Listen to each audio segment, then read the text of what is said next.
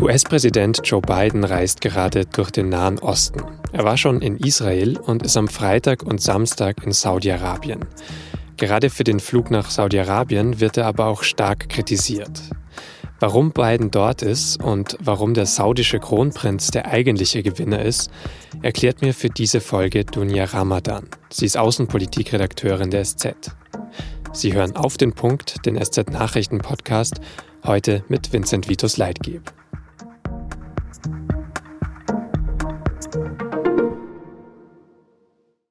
Am Mittwoch, da hat für Joe Biden in jedem Fall der einfachere Teil seiner Nahostreise begonnen. Welcome to Israel, our brother Joseph. Da wurde Biden zuerst von Israels Präsident Herzog begrüßt, dann vom Premierminister Lapid. Und Biden konnte direkt am Rollfeld selbst klarmachen, warum er gekommen ist. Biden sagt, dass die Beziehungen der USA zu Israel so gut wie noch nie seien. Und dann? With this visit, we're strengthening our connections even further. We have reaffirmed the unshakable commitment of the United States to Israel's security, including partnering with Israel on the most cutting-edge defense systems in the world. Man werde über Israels Sicherheit sprechen, so Biden, und über modernste Verteidigungssysteme. Konkreter heißt es in einer gemeinsamen Erklärung der beiden Staaten am Donnerstag, dass die USA Israel weiter viel Militärhilfe geben wird. 3,8 Milliarden Dollar pro Jahr. Möglich sind dann auch noch Extrazahlungen, gerade für die Raketenabwehr. Und sowohl Biden als auch der israelische Premier Lapid wollen außerdem verhindern, dass Iran sein Nuklearprogramm ausbaut, dann womöglich Atomwaffen herstellen kann und damit noch bedrohlicher für Israel wird. I continue to believe that diplomacy is the best way to achieve this outcome and will continue to work with Israel to counter other threats from Iran throughout the region. Biden sagt, Diplomatie sei der wichtigste Hebel, um das zu erreichen. Daher müsse die USA mit Israel und anderen Partnern in der Region zusammenarbeiten. Einer dieser möglichen Partner steht dabei direkt für Freitag und Samstag auf Bidens Reiseplan, Saudi-Arabien. Saudi-Arabien pflegt bisher aber keine Beziehungen zu Israel. Es ist also zum Beispiel nicht Teil des sogenannten Abraham-Abkommens, das noch Donald Trump vermittelt hatte. Seitdem kooperieren mehrere arabische Staaten mit Israel. Aber auch Saudi-Arabien ist mit Iran verfeindet und könnte darüber mit Israel durchaus sprechen. Das hofft Biden zumindest. Und er soll von Israels Premier ausrichten, dass dessen Hand ausgestreckt ist.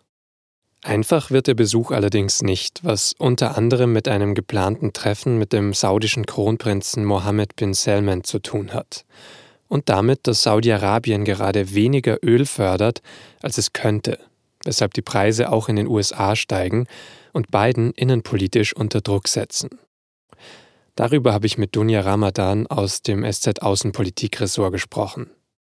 Dunja, Joe Biden ist gerade in Saudi-Arabien und du hast in einem Text Anfang der Woche geschrieben, er komme dort als Bittsteller hin.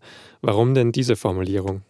Ja, Biden hat jetzt natürlich einen kompletten Kurswechsel hingelegt äh, im Nahen Osten. Er hatte in seinem Wahlkampf angekündigt, Saudi-Arabien als Außenseiter zu behandeln, nach dem, was im saudischen Konsulat in Istanbul äh, passiert ist. Äh, der saudische Journalist Jamal Khashoggi ähm, wurde dort ermordet von einem extra angereisten Mordkommando aus Riyadh der CIA macht äh, Mohammed bin Salman, den saudischen Kronprinzen, verantwortlich.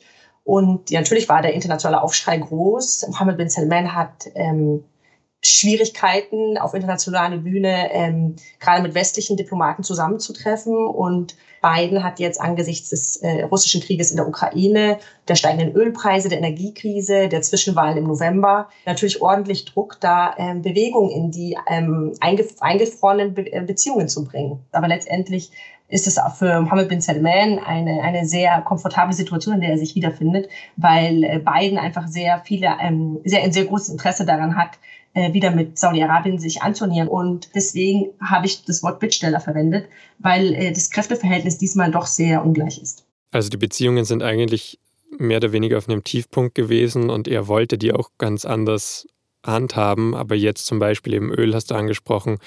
Die Ölpreise sind einfach so hoch, dass Biden jemanden braucht, der viel Öl produziert und exportiert. Genau, er formuliert es natürlich anders. Er hat äh, kürzlich in einem Gastkommentar in der Washington Post gesagt, dass äh, der Krieg in der Ukraine eher die Einsicht äh, bei ihm ausgelöst hat, dass ähm, der Nahe Osten sich jetzt ähm, nicht nur nach Richtung Washington eben, sondern vor allem nach Moskau ähm, äh, richtet und dass er ähm, diese Wende verhindern möchte, indem er praktisch eine Reorientierung anstrebt mit Riyadh und nicht den Bruch.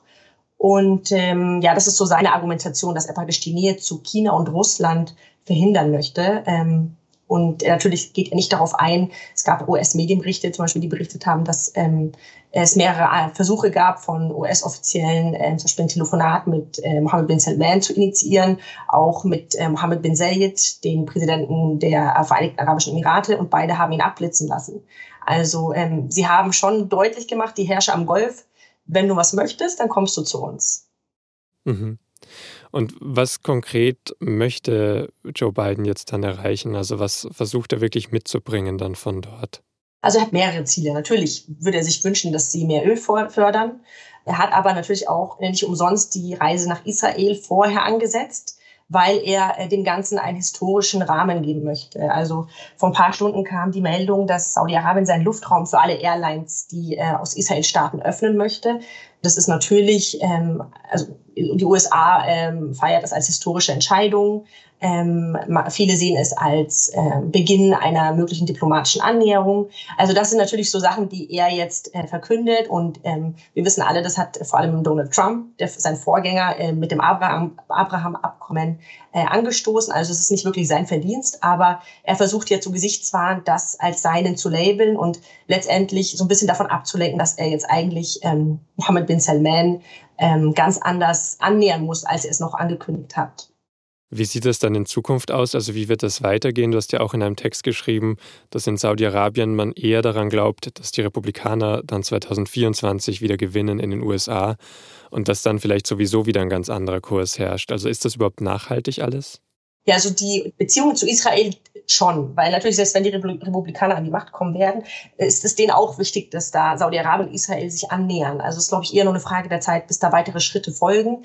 Es muss natürlich in, in einem gemächlichen Tempo passieren. Ähm, jetzt vor ein paar Tagen war zum Beispiel im arabischen Twitter der Hashtag ähm, äh, Millionen gegen die Annäherung ähm, zu lesen. Also es ist schon noch ein heißes Eisen und das weiß Mohammed bin Salman und das wissen die Herrscher am Golf, ähm, weil einfach die Palästinenserfrage in der arabischen Zivilbevölkerung natürlich noch ein Thema ist, das Gemüter erregt.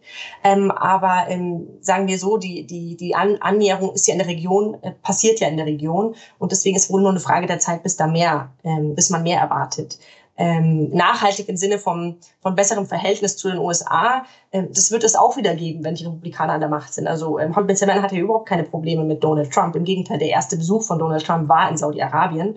Ähm, und dass jetzt Joe Biden und damals auch Obama, unter den beiden ist abgekühlt. Von daher, wenn, dann wird die Beziehung wieder besser. Und generell in die Beziehungen von Israel in dieser Region, was siehst du da so am vielversprechendsten? Also zuletzt gab es ja auch eben Fortschritte mit den Vereinigten Arabischen Emiraten vor allem. Wie sieht das so konkret aus und was ist da so am erfolgsversprechendsten? Welche Ansätze?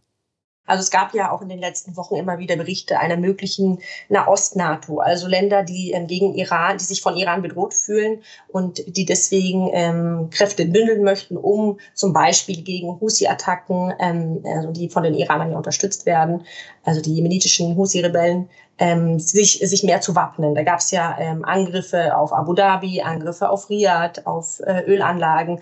Und da ist auf jeden Fall das gemeinsame Interesse da, ähm, etwas sich gegen Iran in Stellung zu bringen. Ähm, also das könnte auch an Form annehmen in den nächsten Monaten, in den nächsten Jahren. Ähm, also da ist auf jeden Fall was ähm, am, am Brodeln. Okay, auf jeden Fall viele Akteure noch weiterhin beteiligt und vieles im Fluss, aber vielen Dank erstmal für deine Einschätzungen. Danke dir. Das Oberlandesgericht in Frankfurt hat an diesem Freitag ein Urteil im Fall von Franco A. gesprochen. Das ist ein rechtsextremer ehemaliger Bundeswehroffizier, der Waffen gehortet und politisch Andersdenkende ausgespäht hat. Außerdem soll er laut Anklage Anschläge auf hochrangige Politikerinnen und Politiker sowie Personen des öffentlichen Lebens geplant haben.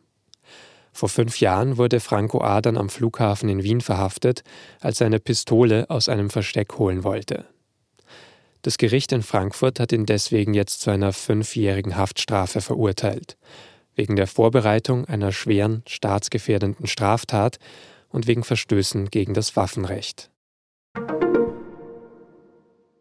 Bundespräsident Frank-Walter Steinmeier hat am Freitag eine geplante Italienreise für kommende Woche abgesagt. Hintergrund ist die aktuelle Regierungskrise in Rom. Italiens Regierungschef Mario Draghi wollte am Donnerstag ja eigentlich zurücktreten, weil bei einer Parlamentsabstimmung davor die Abgeordneten der Fünf-Sterne-Bewegung Draghi das Vertrauen verweigert hatten, obwohl sie eigentlich zusammen regieren. Italiens Staatspräsident Mattarella hat das Rücktrittsgesuch von Draghi später zwar abgelehnt, Draghi muss jetzt aber erst nach einer neuen Mehrheit suchen und soll sich am Mittwoch nächste Woche im Parlament erklären. Die deutsche Bundesregierung wollte sich am Freitag nicht zu den möglichen Folgen der Regierungskrise äußern.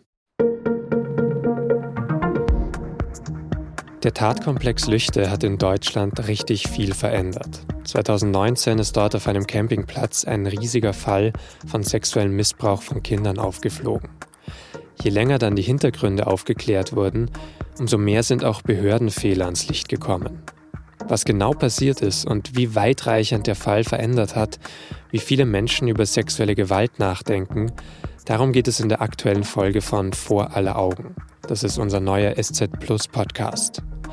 Alle Infos dazu finden Sie unter sz.de-vor aller Augen. Ich würde mich freuen, wenn Sie reinhören. Redaktionsschluss für Auf den Punkt war 16 Uhr. Produziert hat die Sendung Emanuel Pedersen. Vielen Dank fürs Zuhören und bis zum nächsten Mal.